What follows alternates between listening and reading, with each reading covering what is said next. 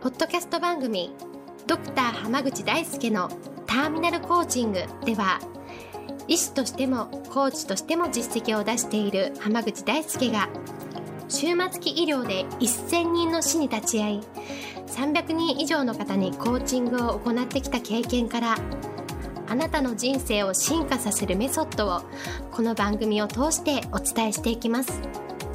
それでは今回の番組をお楽しみください今日もドクター浜口大輔のターミナルコーチングの音声をお聞きいただきありがとうございますそれではナビゲーターの園さん今日の質問お願いしますはい今日は結構仕事が忙しくなってきてなかなか時間がないなと思ってるにもかかわらず何でもかんでもやっぱり基本的に自分がやらなきゃという気持ちでやってしまうせいでどんどんますます時間がなくなっていっていますこういう場合どうしたらいいんでしょうかという質問が来ていますよろしくお願いしますよろしくお願いしますはいやこういう方多いですよね、結構いますねうん、結構ねやっぱりその仕事で忙しくてこうもう本当に仕事が回らなくなる人ってこういうパターンが多いんですようんうんうんうんこれって例えば新入社員とかの方々でもやっぱいるしええでも意外とねこう部下を持つ役職がついてきた方々でも結構こういう方っているんですよ。確かにいますねはい、だからね結構そのいろんなこういう悩みをお持ちの方って多いんじゃないかなと思う思うんですね。ええでこの悩みを解決していこうと思うと、はいまあ、結局その、ね、この質問してくださった方が思っているようにうんうんやっぱりその自分で何でもかんでも引き受けてしまうしまうからこそええうまくいってないんですね。うんうんうんうんって考えたら、その、どこまでが自分が引き受けるもので、どこからは自分が引き受けないものかっていうのを決めておく必要があるんですよ。なるほど。事前に自分で線を引いていくってことですかそうです。うんうん。だから、例えばまあ、その、まあ、わかりやすい例で言うと、ちょっと、まあ、現実そうなってはいないんですけど、例えば医療の業界で言うと、はい手術がめちゃくちゃうまい、こう、外科の先生がいたとするじゃないですか。ええでしかもその、日本でその手術できるのはその先生しかいないみたいな、うんうん。レベルのすごい先生がいたとするでしょええう。なんかその先生が、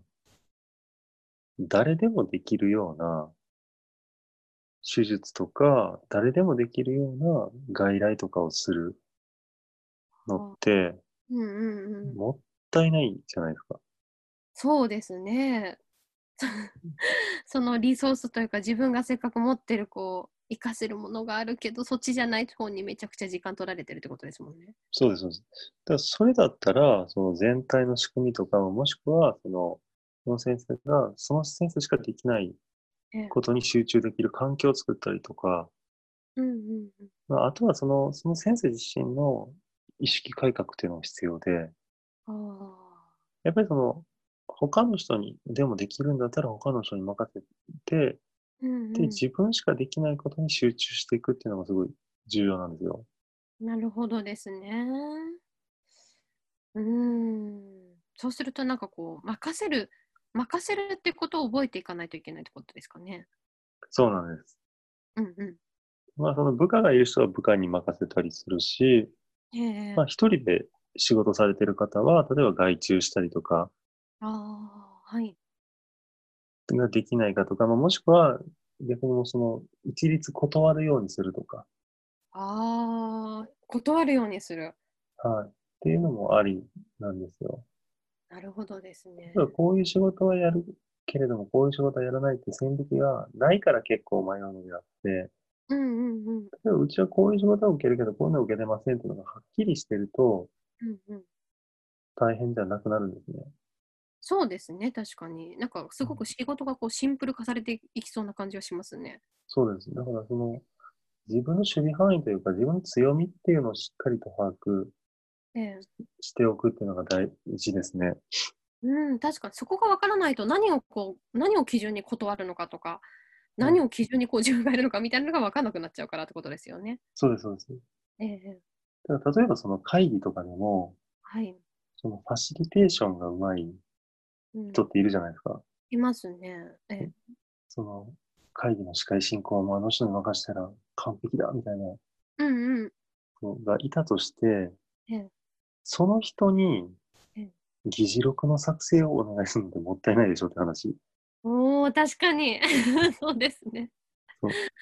うん、それだったら、他の人が議事録を作って、ええそ、の人にはそのファシリテーションに集中してもらう。確かに。でもなんかそこでやっぱ周りの人もちゃんとそこに気づいてないといけないし、うんうん。その人自身もファシリテーション以外を引き受けちゃダメなんですよ。うんうん。なるほど。確かにそうですね。だあれもこれもって受けちゃったりよ欲張るからこそ、そこのお悩みが生まれるのであって、うんで自分自身どれを引き受けないようにするのかっていうのをうんうん。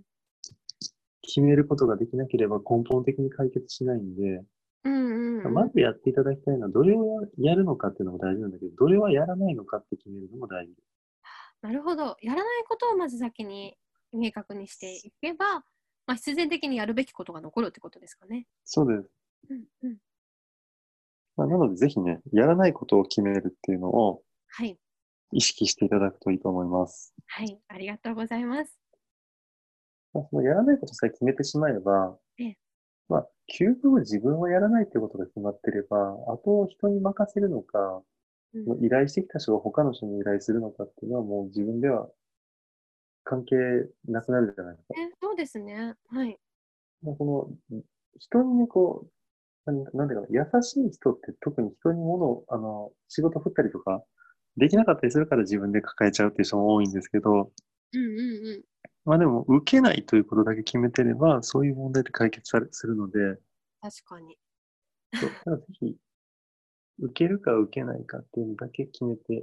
はい。 もらえればうん、良くなっていくと思います。そうですね。なるほど。ありがとうございます。